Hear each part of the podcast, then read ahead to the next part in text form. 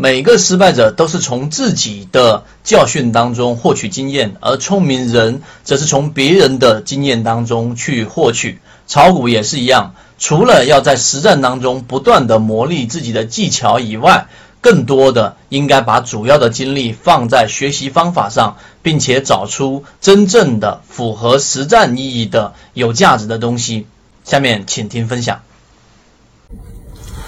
今天我们用三分钟给大家讲一讲，在市场当中我们遇到过不同类型的人，但是有一些话对我们的误导性是非常严重的，大家值得认真去思考一下。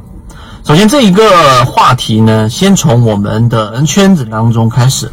最近圈当中有出现个别的例子，然后认为说，哎呀，好像缠论并没有想象中那么厉害啊！要是缠论那么厉害，他早就是首富了。那这个就是我们通用式的第一个思维误区，就是某一个方法只要有用了，那用这个方法人早就成世界首富了。他为什么出来给大家去讲解这个方法呢？那这里面我们圈子里面的看法就是，所有的盈利模式都是一种选项。都是一种选项，它并不是我们所说的这一种普世的，或者说是完全的这一种成功率最高的方式，或者说可以达到百分之百的方式。这一种思维方式是极其之幼稚，不可能。缠论是一个选项，价值交易模型也是一个选项。那我们即使那么厉害的查理芒格、巴菲特，他们推上的模型，都还是需要用不同的模型来叠加，最终形成。所以，我希望大家对于缠论也好，对于我们所说的技术分析也好，对于我们所说的控盘模型、主力创新高模型以及价值分析模型，都有一个正确的认识。它仅仅是你交易模型当中的一个选项。那这个选项呢，它只是高于或者优于普通的交易策略，我把它叠加到我的交易策略当中来做一个补充。这是第一个，我们说最有误导性的话，就是如果某某某某方法有用的话，那么用这个方法的人早就成首富了。这样的思维都不用去深思，都知道是啊，我们说很幼稚的。它是一种选项。第二个我要说的是什么呢？就是我们经常会认为。一个人，他如果他的方法是有效的，他为什么要拿出来分享呢？自己用不就很好了吗？对不对？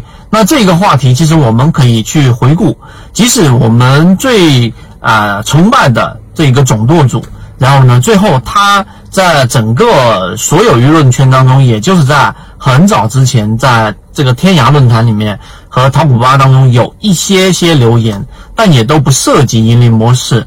那这里面我只想告诉给大家，即使是这么牛的总舵主，在很多喷子眼里面也都是不牛的，因为在当时，他为什么总舵主出来去留言了呢？他留言的都还是有很多喷子认为他是在做这一个出货，让拉升，让别人去接盘等等等等这样的言论。